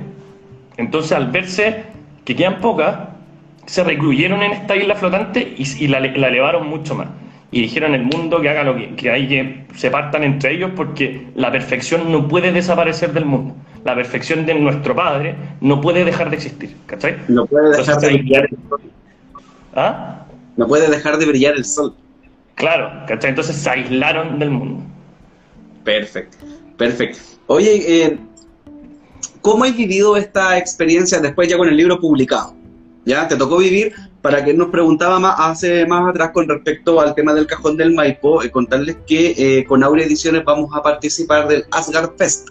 El, Asgard Fest es un festival medieval que se va a realizar los días 8, 9 y 10 de octubre en el Cajón del Maipo, en el camping Villa Los Duendes, eh, durante todo ese fin de semana y el José del Real, eh, quien les habla y un par de escritores más de Aurea Ediciones van a participar en esta, en esta feria, en este festival. Vamos a estar con los libros, vamos a estar firmando, vamos a estar conversando con la gente, eh, haciendo diferentes tipos de, de, de actividades, etcétera, en este lugar. ¿Cómo hay vivido esta etapa eh, de las ferias, esta etapa de la interacción con el público, esta etapa ya del libro publicado? ¿Cómo, bueno, la que feria he tenido una nomás, eh, que fue la que fuimos con Martín la otra vez, en el Jardín Botánico, que aprovecho mandarle un saludo a los cabros de Reino Medial. Eh, fue, bueno, esa experiencia nunca la había tenido, porque es con gente que no se ha leído tu libro, ¿cachai? Hay gente que que está ahí, le tenéis que contar tu mundo y todo. Y la verdad que fue súper gratificante, porque tenía esa gente que se siente, que en verdad ellos te están dedicando su tiempo, y para que tú te, te parís, les hablís de tu mundo, y, se enganchan y te empiezan a hacer preguntas, les mostráis el mapa y quedan así como, oh, genial el mapa, ¿cachai? Cuéntame cómo funciona. Te oye, ya, pero ¿qué, eh, ¿cuántos dragones hay, ¿cachai? ¿Qué hacen los dragones? Y tenéis que empezar a contarles de todo eso y los veía en verdad ahí emocionadísimos, ¿cachai? Y hay mucha gente que me compró el libro y después me ha escrito, me dice, oye, genial el libro, cuando hay a sacar otro, ¿cachai? Vamos a continuar, no vamos a continuar, ¿cachai? Porque el último dragón es autoconclusivo, ¿cachai? No, no es una saga de libros. Es que, mira, a mí, a cuando estuve en el Pandemos Fest, eh, me tocó también hablar, eh, promocionar tu libro y me tocó conversar con gente que también me preguntaba, pero es una saga, eh, y yo les decía, mira, este es un libro autoconclusivo, pero el mundo es tan grande que el autor va a seguir escribiendo historias dentro de este mundo y ocupando tal vez a otros personajes o a lo mejor a los mismos personajes. ¿Cachai? Porque eh, el mundo a veces pasa, cuando tú creas un mundo, lo creas tan grande que tú dices como, puta, que lata haber ocupado tan poquito del mundo. Bueno, hay muchas partes del mundo que en el último dragón no vamos a visitar, ¿cachai? Porque en el fondo yo también quería hacerlo autoconclusivo. Yo quería que la gente se llevara. Yo divido, yo tengo la historia escrita al espira, digamos, la historia global eh, entera. y la voy dividiendo por épocas. Entonces, esta época se llama la guerra de la nueva era, por ejemplo. Así la llamo yo.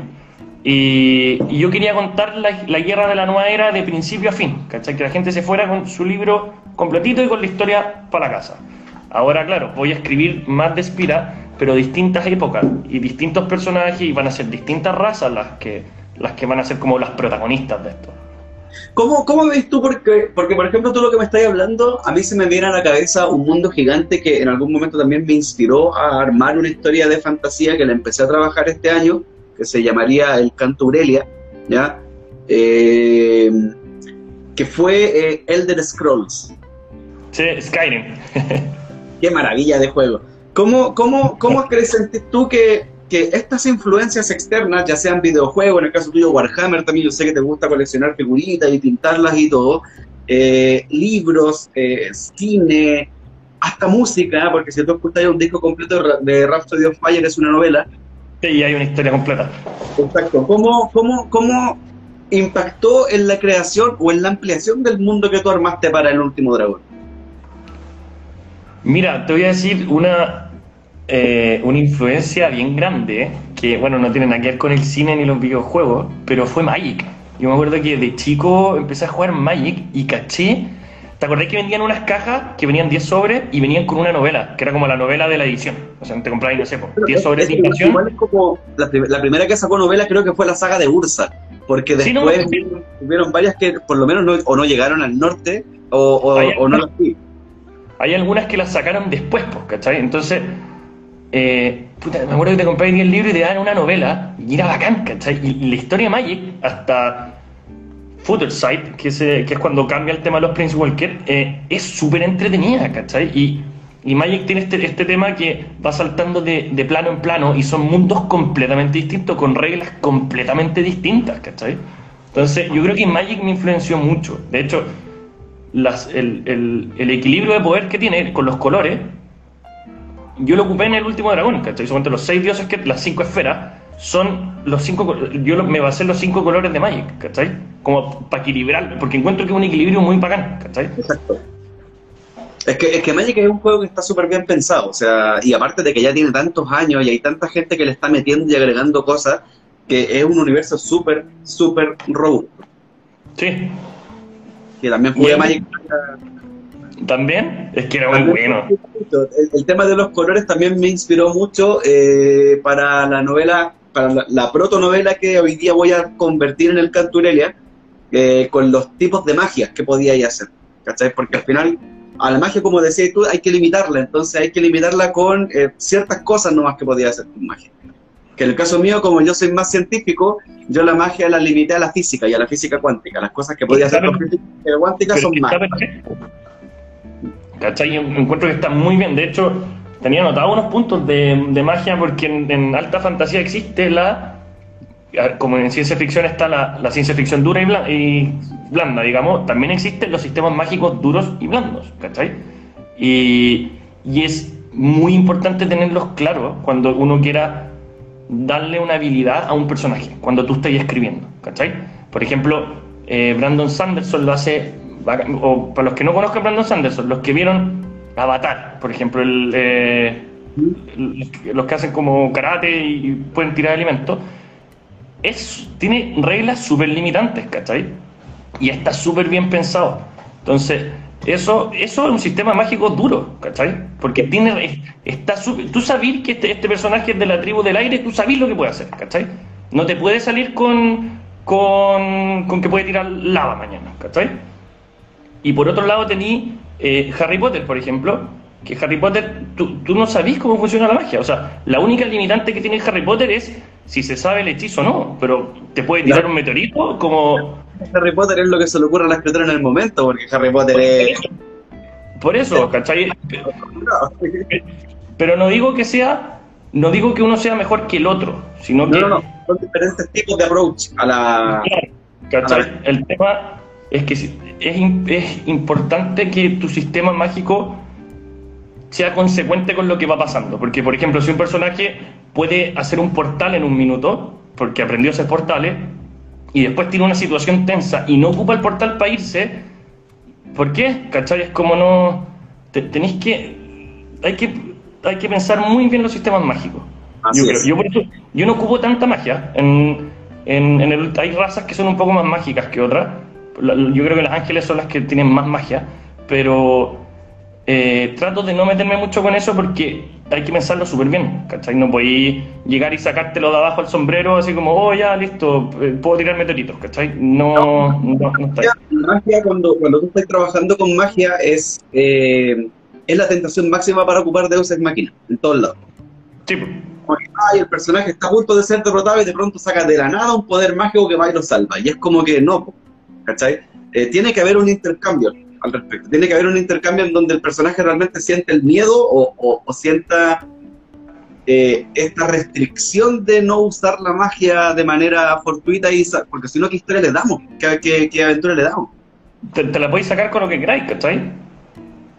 Y el mismo tema con, las motivaciones de los villanos o de los antagonistas, o sea, eh, y, que acá te pregunto cómo lo armaste, porque yo sé que, en el caso tuyo la amenaza es una amenaza exterior. Sí. Entonces, eh, ¿cómo, lo, ¿cómo lo trabajaste? Porque hay una cuestión que pasa mucho con los libros en donde nosotros vemos a estos villanos que nos, nos presentan como villanos todopoderosos y que lo van a y que, y que van a derrotar todo, es que su motivación es destruir el universo. Y tú decís como que, en serio, loco, tú vivieras en el universo. ¿Por qué querés destruirlo? Claro, lo que pasa es que, eh, bueno, Arcalon, como te, expliqué al principio, él considera que las creaciones no deben pensar, ¿cachai? Deben ser solamente eh, herramientas ¿cachai? Y él, cuando se descubre el flujo, que es esta alma del planeta que los dioses no sabían que existía, eh, se encuentran con el alma del mundo, ¿cachai? Hay muchos misterios de Spira que ni siquiera los dioses conocen. O sea, ¿de dónde vienen los humanos? Todavía no sabemos, ¿cachai? Eh, ¿Y es importante saberlo? No sé, pues, veamos más adelante. Eh, ¿Qué es lo que pasa? Que Arcalón quiere, cuando se encuentra con este poder del flujo y sabe que el alma de sus hermanos está en el flujo, eh, él quiere consumirlo porque si tiene el alma dentro de él, pues, consume alma, él va a ser el todo, ¿cachai? Él quiere ser el todo. Y bueno, la visión de Arcalón sale muy al final porque Arcalón tiene dos herramientas que ocupan la Tierra, ¿cachai? Que es un, mago oscuro, que es el que trae a Arcalón de vuelta, y al príncipe Demitel, ¿cachai? Que el príncipe Demitel es el príncipe de la nación del norte, que son como del hielo y todo eso, y que es una nación que cada vez que ha intentado de invadir Alexandria, que son estos los los benditos por el dios de la guerra han perdido la guerra. Han estado a punto, pero siempre pasa algo y los. Entonces están él, él, está como con el orgullo herido, ¿cachai? Y él, y él quiere conquistar el mundo, ¿cachai? Son un imperio, ¿cachai? No, no tienen por qué estar aguantando que los manguen los de abajo. Entonces, el mago oscuro este le va haciendo todo un trabajo para llevarlo a tomar decisiones cada vez más eh, extremas. Eh, extremas, ¿cachai? Para que al final diga, ya sabéis que a la mierda todo, yo quiero conquistar el mundo, ¿cachai? Hazte la weá que queráis, es típico, hazte la weá que queráis que te decían los papás cuando chicos. Claro. Oye, eh, José, estamos llegando ya al fin del segundo ciclo, de la segunda parte. Si hay algo más que tú nos quieras contar acerca de tu libro, estos son los minutos que, que hay, así que te los doy ahora ya. ¿Quién más nos quieres contar de tu libro, El último dragón y la alta fantasía? Uy, es que tengo mucho que contar, la verdad, pero de hecho, tenía todas mis notas aquí, pero hemos hablado mucho. Eh... Es que sabéis que lo que pasa es que una hora y media pareciera ser mucho, pero cuando te das cuenta que y empecé a hacer, no dura nada, no es nada. Ah, mira, eh, yo tengo un elemento que, que, no he mencionado en ninguna entrevista, y, y, ya que para que le sirva a la gente que está escribiendo, eh, las espadas del legado. Mi libro se llama El último dragón, las espadas del legado. Las espadas del legado son las espadas que tenían los dioses, ¿cachai? Son armas de infinito poder, ¿cachai? Son brígidas, pero tienen un contrapeso, que eso es bueno también ponerlo en los sistemas mágicos. Tú, cuando haces algo, tenés que dar algo a cambio, ¿cachai? O, algo te tiene que pasar, tiene que haber un, una tensión, ¿cachai? Un peligro, ¿cachai? Eh, y eh, las armas divinas, digamos, hay cinco y solamente conocemos el paradero de dos, ¿cachai? Hay tres que están ocultas. Eh, y una la tiene, por ejemplo, Valeos, ¿cachai? Que es el, general del norte. Y nadie lo ha visto ocupar la espada porque todos los que han visto eso han muerto y él no la ocupa tanto, ¿cachai? Es, tiene que estar muy, muy, muy, muy, muy apretado para poder ocuparla. Porque a medida, si tú ocupas estas armas, te, tú tenés que sacrificar tiempo de vida por usarlas, ¿cachai? Entonces, cada vez que las ocupan, se van haciendo más viejos, ¿cachai? Porque tú no podís pasarle, o sea, yo considero que no, podía ser como pasarle la Excalibur, ¿cachai? A un niño que, que acaba de pasar por ahí y que automáticamente puede ocupar todos esos poderes, que es, es como andar con una bomba atómica en el cinto, y que da lo mismo, porque es el elegido. A mí no me gusta mucho el, el, tropo del elegido, eh, pero tiene que haber como un contragolpe, ¿cachai? Sobre todo si es que estáis, estáis usando armas divinas, estáis usando, estáis pasando al plano de lo divino, ¿cachai? Estáis, no, no podís pasar grata, ¿cachai? Algo tiene que costarte pasar ese plano, ¿cachai?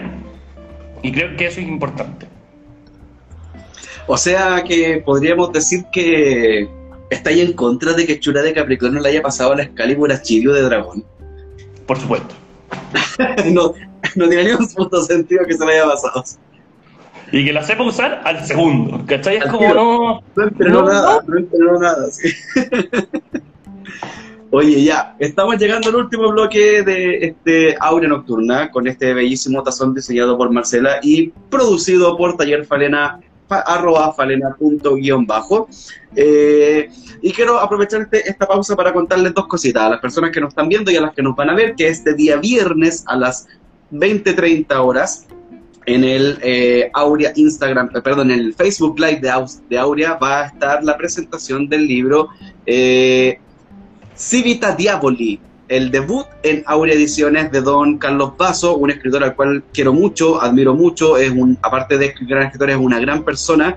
Eh, y va a estar acompañado por los señores Francisco Ortega y Carlos Reyes. O sea, vamos a tener una presentación de lujo este día viernes a las 21 horas, perdón, a las 21 horas, viernes 1 de octubre a las 21 horas en el Facebook de Aurea Ediciones. Imperdible porque si a usted le gusta el Necronomicon de, los mitos Tulu, de Howard Philip Lovecraft, Civita Diaboli es el Necronomicon chileno. Así es que eh, ahí tienen que puro ir a ver la, presentación. Quiero contarles también que en breves minutos más, cuando eh, lleguemos a, estemos cerca de despedir este espacio, vamos a hacer el, el concurso, la premiación del concurso de los, del año de libros gratis de Aurea. Así es que si usted participó, si tiene amigos que están participando, vayan corriendo, escríbanle, mándenle WhatsApp, díganles que se conecten de inmediato a, al, al, este Aurea Nocturno para que puedan ver si es que ganan o no ganan este eh, gran premio, gran premio.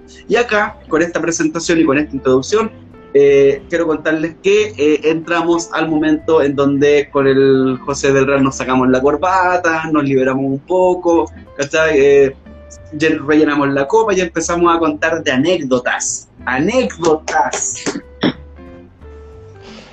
Anécdotas, don José del Real. Queremos anécdotas.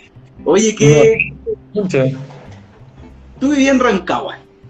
Sí. ¿Qué tenéis para contar de Rancagua que no sea que es un set de televisión donde trabajan puros actores que está financiado por la NASA? Eh, ¿Hay vivido alguna experiencia extraña, algo entretenido? ¿Cómo ha sido ser ñoño en Rancagua? ¿De dónde conseguir las figuritas? No sé, lo que queráis contar.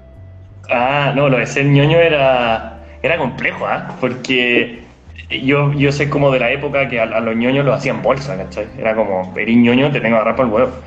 Y entonces había que hacer como el papel de que no era ñoño y después así como me, el cobrecol, ¿cachai? Que era como, un, como los caracoles a jugar cartas Magic, ¿cachai? Pero escondido, porque no, si no te agarraban para el huevo.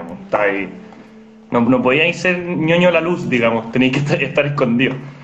Y así fue mucho tiempo. Ahora, bueno, ahora está de moda, ahora eh, Marvel y todo, y yo lo encuentro bacán. Yo no entiendo a la gente que reclama así como Ah, es que ahora a todos les gusta Marvel. Bacán, tengo, con más gente, tengo con mucha más gente para hablar de Marvel. Hoy día con mi señora puedo hablar de Marvel y contarle de, de, la, de la guerra al infinito en los cómics, ¿cachai? Y tengo mucha gente con la que puedo hablar, ¿cachai? Que antes no podía hablar. No entiendo eso, eso así como, ay, no, es que yo leía los cómics desde el 96. Bueno, ahora tengo más gente con la que puedo esa weá es puro ego, esa weá es puro es que típico, ay, es que esta historia la conocía solamente yo y ahora todos la conocen, es como que loco, chao, da lo mismo, lo importante es que es una muy buena época para ser ñoño. Sí, es la raja, está como que está de moda.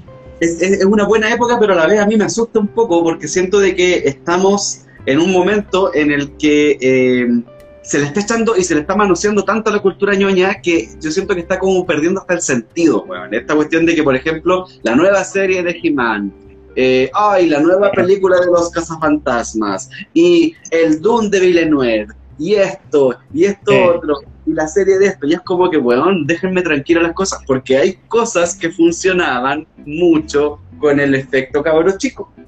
Sí, eh, bueno, a mí me pasó, aquí seguramente me van a venir a quemar la casa, pero, eh, bueno, al departamento, en verdad. Eh, Mira, deja anotar la dirección ahí. me pasó mucho con Robotech, weón. Me acuerdo que Robotech yo lo gozaba, pero bueno, para mí era 3D, ¿cachai? Era lo máximo. Y el otro día, o sea, bueno, la otra vez, cuando las- estuvo en Netflix un tiempo, me acuerdo que sí, fue Bombo Platillo, Robotech, y duró súper poco. Y bueno, de partida estaba con un doblaje en inglés que era pésimo. Y, y, y ¿sabéis qué? Eran bien charcha los primeros capítulos. Eran súper charcha, weón. Y La ahora te segunda das cuenta. generación es muy mala. ¿Ah? La segunda generación con los señores de la protocultura es muy mala. No, era y no, y aparte que. Porque la Rick Hunter era bacán, la primera, ¿cachai? Pero los primeros capítulos. Había una, una toma del Baritec haciendo así con la metralleta que era la misma 17 veces con un fondo distinto. Pero, Y uno lo veía como si fuera tres- así como ya salió el robot por la pantalla, ¿cachai? Pero si todo el presupuesto. Y esa cuestión pasa mucho, sobre todo por- porque no hay que olvidar que Robotech es una serie que los gringos agarraron para poder traer el manga de, de- de Japón. O sea, es una fusión de tres series. Eh, el Robotech, tenéis el, el Macros y tenéis eh, la Mospeada, que está en tercera generación, y la del medio no me acuerdo cómo se llama. Pero. ¿Cómo? la, la del medio era la, la de la calle que andaba en moto, ¿no? Que se convertía como en la moto. La tercera es la, la de los Ah. motociclones, esa es Mospeada. Ya que era maravillosa. Eh, porque ocurría en Chile. era maravillosa porque ocurría en Chile. ¿En Eh, serio? Sí, pues sí, si Mospeada, la tercera generación, los personajes caen en, en el sur de Chile y tienen que recorrer el, el país. Ah, qué grande. Pero ¿sabéis qué es lo que pasa con Robotech? Que igual es una, es una, es una serie que tiene, que se gastaron todo el presupuesto en la intro, la intro es espectacular, Sí. weón. Es espectacular la intro de Robotech, es con la música, con la animación, como que ahí se fue todo el presupuesto. Pero yo me acuerdo que el año, tiene que haber sido por allá por el 2011, yo me compré los DVDs de Robotech, todos, los 12 DVDs con toda la, la primera temporada, con la primera generación. Y me acuerdo que yo llego a la casa y mi, mi mamá dijo, ¿qué te compraste ya? Porque yo compraba muchas weas en esa época, era minero, ganaba mucha plata y podía comprar muchas cosas que las estoy vendiendo, vayan a mi Facebook ahí a mirarlas. Eh, y eh, me acuerdo que mi mamá me dijo un día, veamos esto que trajiste. Y yo le yo puse y, y mi mamá enganchó pero heavy con la serie, weón. Al ¿En nivel que cuando, cuando yo llegaba de mi descanso me decía, veamos tu telenovela. Me decía, porque para ella era una telenovela. Porque Pero tiene mucho de, de telenovela, weón. Si no es. Pero, weón, todo el rato, si Lin May es súper dramática, weón, la historia de Lin Sí. May, la historia es terrible dramática. No, y- yo sufrí con la muerte de Ray Fokker, que tenía dos muertes distintas. Me acuerdo que en una película moría de otra manera. ¿Ah? Mi mamá lloró con la muerte de Ray Fokker. Pero tenía dos muertes, ¿te acordás que en una, en una llegaba con la bala y moría en la comida con la polola? Y en la otra moría en batalla, en una película. Parece que, que hacían como un, re- un recuento de Robotech, ahí moría en batalla. Sí, yo, yo de hecho en el DVD tenía la escena de cuando muere y va a la casa de la polola y se sienta en el sillón y Sí, ahí po. se queda y ¿quién muere? Y moría ahí. La wea dramática, pues, weón. Bueno, ¿quién hace weá? ¿Quién, quién se baja de su avión con un balazo en la espalda, weón, y se va a una cena? Yo, yo me voy al hospital, weón. ¿sí? y tenía como un hospital futurista y todo. No, él se fue con una esquila en el hígado para comer el postre de plátano que tenía la señora. que era Ray Fokker, pues, weón. ¿sí? Oye, yo me acuerdo que ahora que estabas hablando de cartas Magic, yo te tenía comprometido una anécdota con las cartas Magic. De ¿Cuál? cómo, de cómo llegué a tener más de 3.000 cartas Magic. ¿Cómo? Yo, lo que pasa es que yo a todo el mundo que nos está viendo, yo le cuento que yo viví en Cerro Moreno, y Cerro Moreno es un, un lugar muy extraño, donde pasan muchas cosas raras. ¿Ya? Eh, y Cerro Moreno es el pueblo que está al lado de la pista de aviones del aeropuerto. Para las personas que no está- que conocen Antofagasta y que alguna vez han viajado en avión a Antofagasta, Cerro Moreno son todas esas casitas que se ven hacia el norte del aeropuerto. ¿Ya? Y yo vivía en eh, unas casas que estaban en el pabellón casi al centro y tenía un amigo que, que vivía en las casas bajas y las casas bajas están al lado de la pista de, de aviones. Entonces yo me acuerdo que tú llegabas y al final del pasaje de donde vivía mi amigo y lo único que te quedaba para allá, hacia el norte, era Pampa. ¿Ya? O sea, ahí Ya está igual la historia. oscuro, estaba todo, todo. Y me acuerdo que con este, el Cerro Moreno no había mucho que hacer. ¿ya? Y yo en aquellos años tenía 14 años. Yo jugaba Magic desde primero medio. Eh, cuando me fui a estudiar a Antofagasta, eh, me acuerdo que yo iba a un lugar que se llamaba eh, el Rincón de Mario, ya de Mario Bros, en donde tú podías arrendar como estas consolas por media hora para jugar una weá. Era Eh, lo máximo. Era lo máximo, era maravilloso. Era como la evolución de donde estaban las maquinitas. Y siempre te encontrás como juegos muy freak que nunca más viste en la vida, pero ahí los tenías. Bueno, yo ahí conocí el, el Airwo- Airworm Gym. Qué buen juego, weón. Bueno, era, extraordin- era peludísimo. Es pelu- peludísimo. Lo tengo de hecho en el Super. Me compré hace poco un Super con el Airworm Gym 1 y el 2. Porque la weá es muy Bueno. peluda. Y la weá es que- Super, te los voy a mandar, weón. buena, piola. Los lo recibo, los acepto.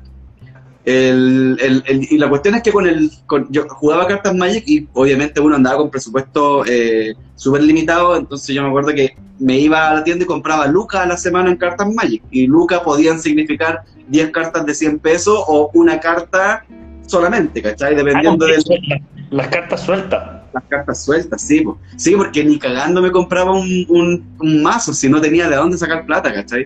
Eh, y me acuerdo que con el Giovanni, un amigo, eh, que curiosamente se llama Giovanni Muñoz, igual que nuestro colega escritor, eh, De nos fuimos a- de, de puro aburrido nos fuimos a meter a la pampa. Y nosotros estábamos como 300 metros hacia adentro de la pampa y se veían las casas chiquititas y andábamos hueveando por ahí y encontramos como, era como un fuerte, una weá muy extraña. Que ya, porque nosotros cachamos que había como una depresión y había como una construcción con un techito. Y nosotros dijimos, ah, una trinchera, una trinchera, vamos a mirar a ver qué hay en la trinchera. Y yo voy corriendo y el Giovanni va detrás mío y yo me tropiezo con una weá y me saqué la cresta. Y el Giovanni cagado de la risa, mi amigo así, ¡guau! Te caíste. Me decía, yo en esa época era metalero, me vestía de negro, así que imagínate que quedé como empolvado. Y cuando me doy vuelta a mirar con qué me tropecé, veo unas cajas asomadas De la tierra. Y adentro de las cajas venían como cinco mazos de cartas Magic. Y, Ya, pero ahí de repente tenía un tesoro, weón. y los tengo acá en la casa, así me los traje para acá para, la- me los traje para acá para Santiago hace poco y te juro que de las 3.500 cartas Magic que tengo, por lo menos 3.000 me las encontré en ese... Porque después con el Giovanni nos pusimos a hacer un hoyo. A excavar, a excavar, y salían cajas y salían cajas de cartas Magic y nos repartimos. Eran como seis cajas, tres cajas para cada uno. Ah, Pero la rajita, weón. Bueno, y te juro, y ahí yo encontré, quién sabe con cuánta plata tropecé ese día, weón, porque habían, no sé, pues, en aquellos años estaba como muy de moda una carta que se llamaba La ira de Dios. Sí. Y me encontré cinco iras de Dios dentro de esta caja, ¿cachai? Eh, puta, no sé, pues esta- había una que se llamaba El Rencor. Y como, era buenísima. Más dos más cero y arrollar por uno. Habían cinco rencores dentro de la caja y era como que no, la weá maravillosa. Habían unos ángeles, weón. Me acuerdo que había una carta que era de un mazo de entrenamiento que era de la sexta generación o algo Ya. así. y Se llamaba eh, El habitante del abismo, que era una carta 11-11. Ya, esa no me acuerdo. El habitante del abismo se llama. Y ahí la tengo la weá, weón. sí. Tenés que guiar las palabras, pues, weón. Ahí yo te hago ahí un- una tasación. Voy a estar todo el día metido en eso. Tenés que ponerte a vender el libro, así que no. No, pero la no- bueno, ah, hay que decirle a la gente que pueden quedarse a alojar. El, es como un festival, pueden llevar su carpa y, y en la noche hay como música en vivo y todo. Sí, va a estar como pasarse. las 12 de la noche funcionando, de hecho. Hasta las 12. Sí, va a haber eh, hidromiel, van a haber festivales, va a haber música en vivo, va a haber de todo, así que vayan y, y, y acompáñennos, porque nosotros vamos a estar allá sí o sí eh, en el stand eh, de Aurea Ediciones vendiendo libros. Tanto El Último Dragón como Todo Zombie, eh, Epunamun, Jinetes. Miedo, toda la fantasía. Va todo el catálogo de Aura Ediciones. No, Oye. lleva todo el- Ah, Te quería contar, Sí, pues. Oye, te quería contar algo. Eh, mucha gente me ha preguntado porque hay dos dragones en el último dragón. Eh, y hay uno que se llama Kaiser, que yo le puse Kaiser de chico. Y onda de cuando partí, eh, porque antes del Último Dragón yo escribí otro libro que era como el proto eh, Último Dragón, y siempre se llamó Kaiser por un dragón del Breath of Fire. No sé si jugaste alguna vez ese juego en, Super Nintendo. Que es como cuando te sacáis a todos los dragones, te dan al rey de los dragones, que se llama Kaiser. Y yo le puse Kaiser y cuando escribí el último dragón dije, me quiero quedar con el nombre, porque fue como el primer dragón que nombré, ¿cachai? Y, y todos me preguntan si se llama Kaiser por, porque mi editor, Martín Muñoz Kaiser, le puso así. me, han, preguntado un millón de veces ahora. Bueno, pero, pero si es por eso, entonces el Martín Muñoz Kaiser también le puso, le puso el nombre a Regulus y, a, Kaiser de Leo y a todos los Leo. No, no. no. Pero te juro que me lo han preguntado muchas veces. Rosario Marchante está preguntando el valor del libro El último dragón. Rosario, me estoy metiendo en la página de Aura Ediciones para poder darte el precio exacto. Así que dame one minute. 17 rellena nomás. Rellena nomás eh, no, está, está 17 mil. Si lo tengo acá. Está con ah, envío gratis, ¿no? ¿Todavía? ¿O no ya Mira, en la página, en la página de Aura Ediciones lo encuentras a 17 mil pesos con envío gratis y eh, eh, lo puedes buscar en librerías, probablemente lo vas a encontrar al mismo precio y en ferias, en ferias siempre lo vas a encontrar más barato. Así es que si puedes arrancarte al cajón del Maipo a la Fest, vas a encontrar el libro, vas a encontrar el escritor y lo vas a encontrar a un precio muy, muy conveniente. Y se lo había firmado con un besito. No sé si con un besito vale, valdrá la pena, pero la firma algo algo hace, por eso, Oye, eh, José, ¿en qué estáis ahora? Ahora en qué estoy. No, no, ahora en este momento, estáis conversando conmigo, obviamente. Pero, eh, ¿estáis escribiendo algo? ¿Estáis descansando? ¿Estáis planificando? Estoy escribiendo una novela que. Eh, eh, son 40 años antes de, de la Guerra de la Nueva Era.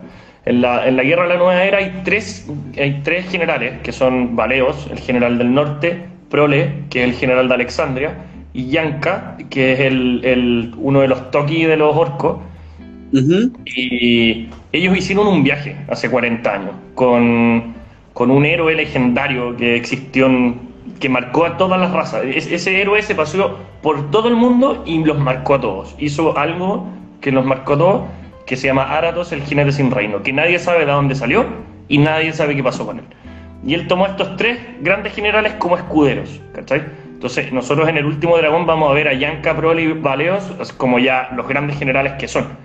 Pero eh, vamos a ver su historia, ¿cachai? De, cómo llegaron a ser las, los...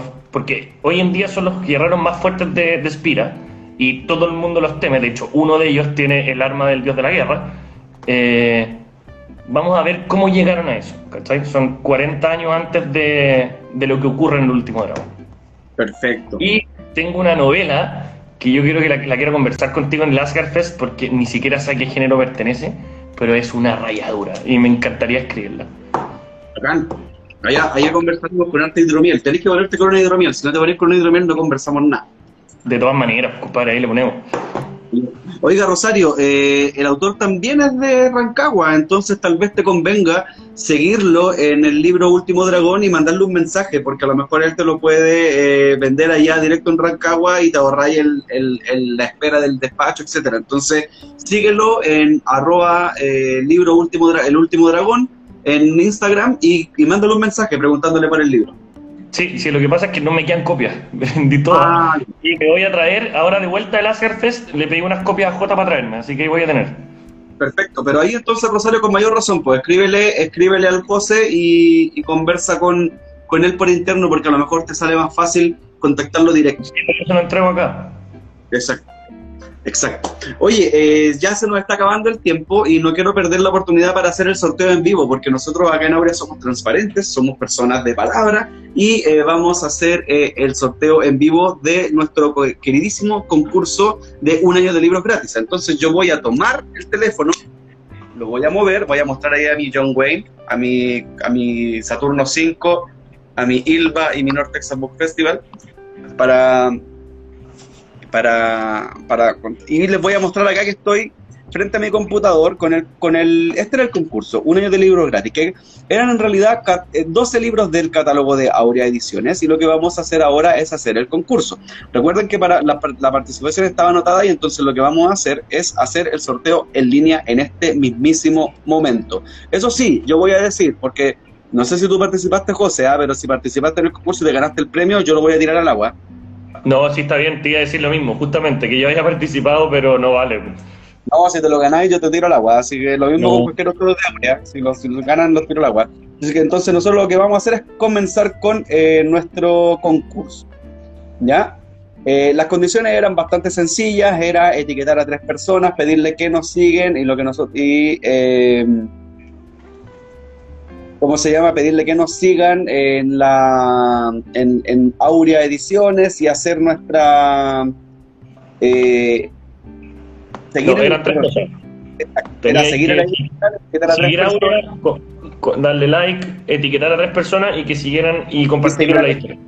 Exacto, entonces vamos a eh, cargar a todos los comentarios porque son tantos los comentarios que hay que se está demorando ahí un montón. Mira, dice que en tres minutos van a estar los comentarios cargados porque de verdad que mucha gente participó en estos concursos y nosotros lo que vamos a hacer hoy día es sortear estos 12 libros gratis. La persona que aparezca eh, con el premio va a ser contactada por nuestra encargada de redes sociales para eh, poder hacer la gestión del envío y de la entrega de, este gran, gran, gran ¿Cuáles serían los, los 12 libros que tú pedirías, José, si te lo hubiese ganado? Ah, ¿se pueden pedir? Yo creo, yo pensé que eran los que salían ahí. Qué, qué grande. Eh, Yo te estoy preguntando cuáles son los que tú pedirías.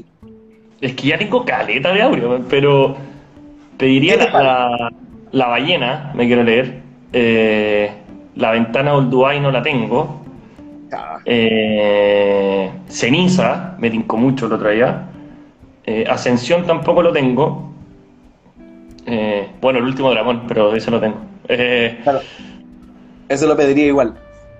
es que, claro, estoy descontando los que no tengo. El, el, el arca, Ah, viste, son esos dos que salen en la, en, la publicación. Dice A ti, a ti, ¿cuáles, cuáles, cuáles, cuáles pediríais?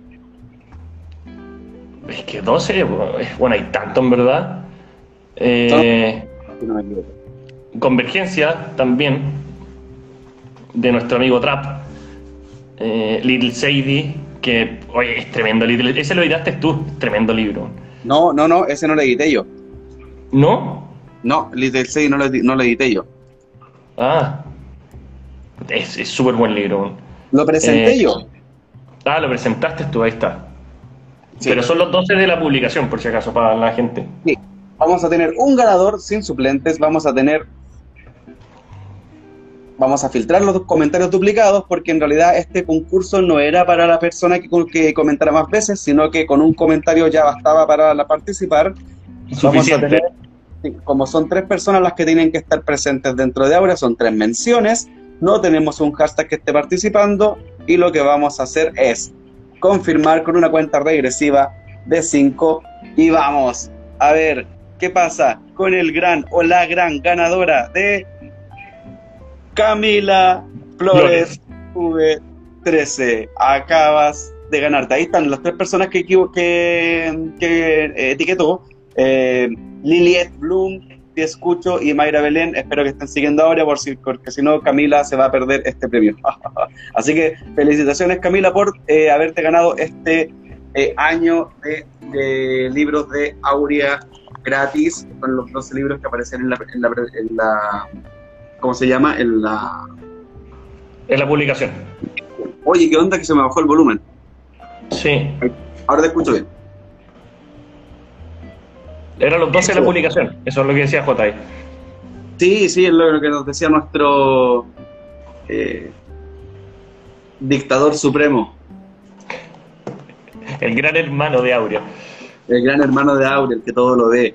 Eh, antes de que se vaya la gente que nos está viendo, recordar que estamos en Aurea Nocturna, en este espacio en donde conversamos acerca de géneros literarios y de cómo crearlos. Estamos con don José del Real, autor de El último dragón, una novela de alta fantasía, que fue lo que conversamos hoy día. Si es que se conectó más tarde, eh, no se pierda el programa entero, lo va a después poder eh, descargar en un podcast, lo va a poder ver en YouTube, eh, va a poder seguirlo aquí en nuestras redes, pero lo importante es que escuche completo porque acá hay mucha información. Si está escribiendo, acá hay mucha información que le puede servir para lo que esté, el proyecto que está haciendo. sí, pues para que inventen su, su, su historia para que inventen sus altas fantasías, sus mundos, para que restrinjan su magia.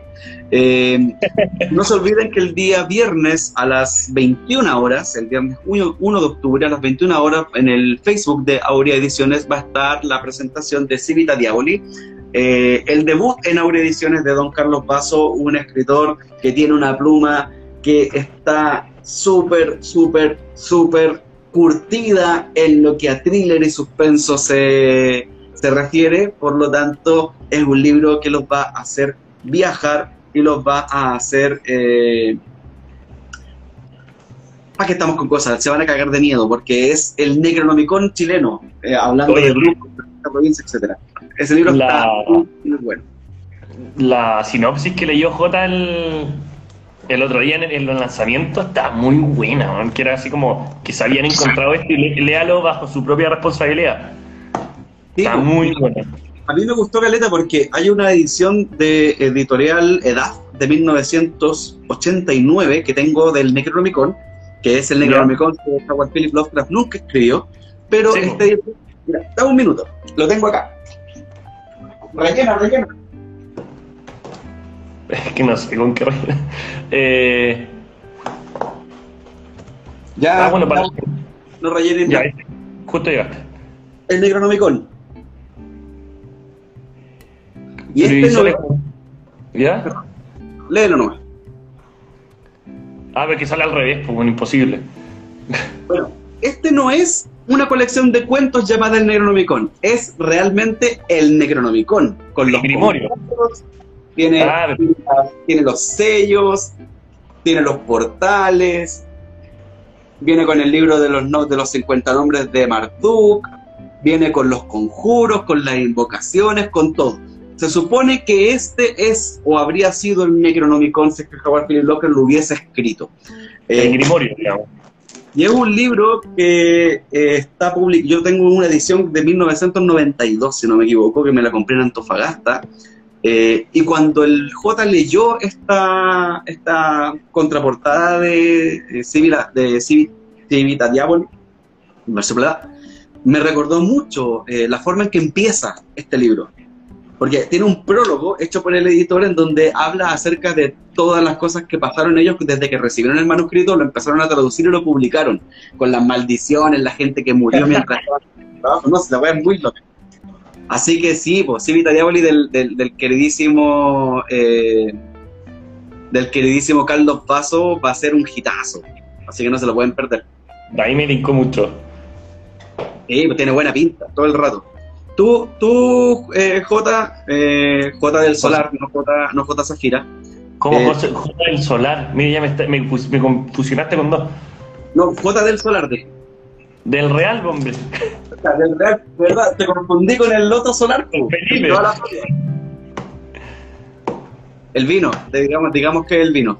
Oye, eh, te dejo el espacio para que puedas despedirte, para que puedas complementar con lo que se te ocurra contar en estos tres minutos que nos quedan eh, háblanos, háblale a la gente que nos está viendo hoy día.